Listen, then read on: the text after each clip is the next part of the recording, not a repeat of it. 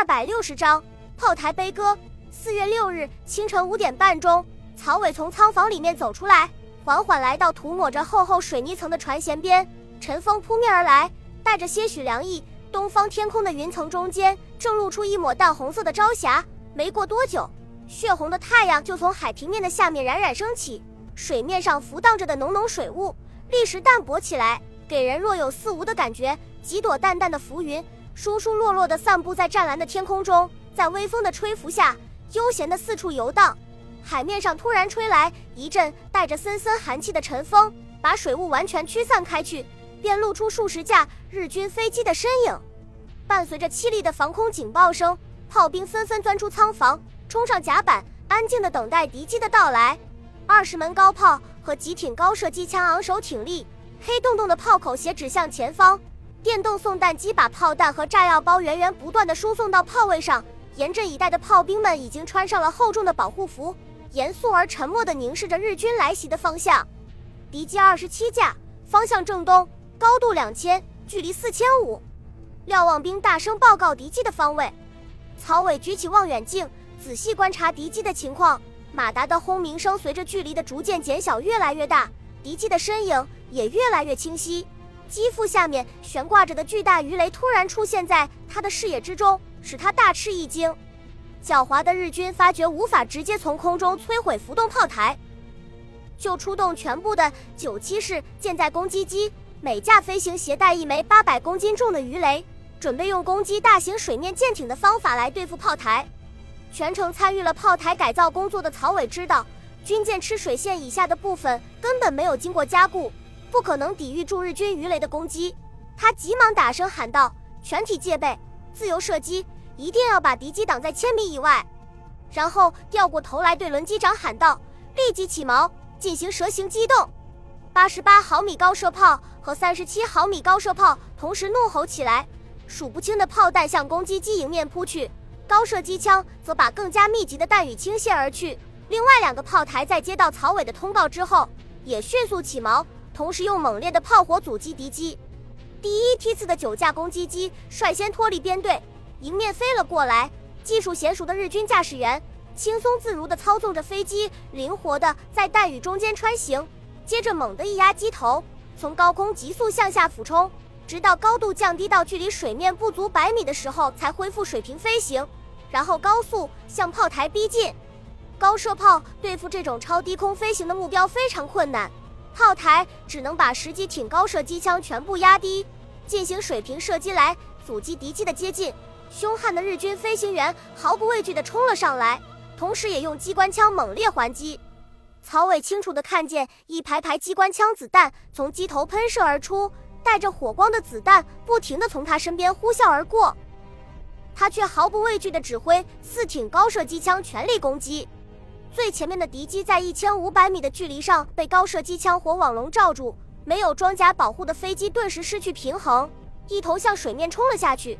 可是还没等炮台上的中国士兵发出庆祝的欢呼声，敌机轰然一声挣扎起来。机头笔直的向上竖起，直插蓝天。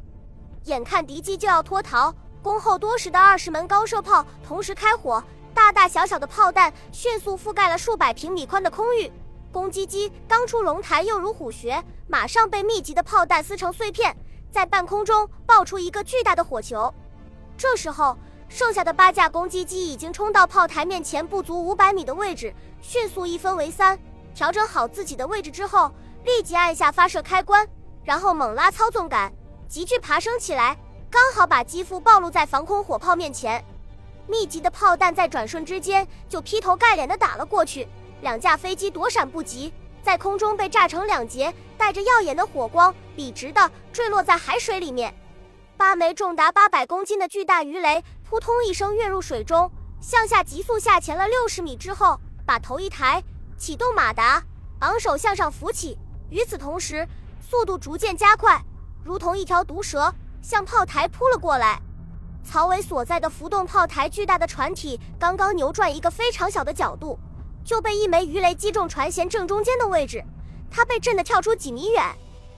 刚刚站稳身体，就感到船体向前倾斜下去。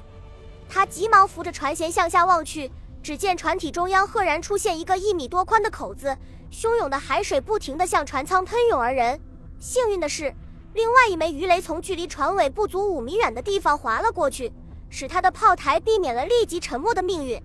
曹伟急忙喊道：“所有非战斗人员全部到下面封堵，其他人继续战斗。”轮机长立即带着二十多名战士冲了下去，竭尽所能的封堵缺口，使船体恢复平衡。坚守在炮位上的炮兵们，则在曹伟的指挥下迅速做好准备，迎接日军的第二波攻击。右侧的炮台由于船长表现出色，成功的规避了三枚鱼雷的攻击。可是左侧的炮台就没有这么幸运了，爆炸的鱼雷首先把一根螺旋桨大轴炸断，海水从缺口处汹涌灌入舱内。还没等战士们进入舱房，另外两枚鱼雷先后击中船舷靠近船尾的地方，船体迅速倾斜下去。甲板上的炮兵们连站立都困难，更不用说继续战斗了。就在这要命的时候，在天空中待命的十八架飞机一股脑地冲了下来。左侧炮台上面的士兵眼看倾覆在即，干脆放弃了无谓的努力。炮兵们坚守在逐渐倾斜下去的炮位上，竭尽所能地把一发发炮弹射向高空，甚至有几名士兵扑到二百零三毫米主炮后面，推上硕大的炮弹。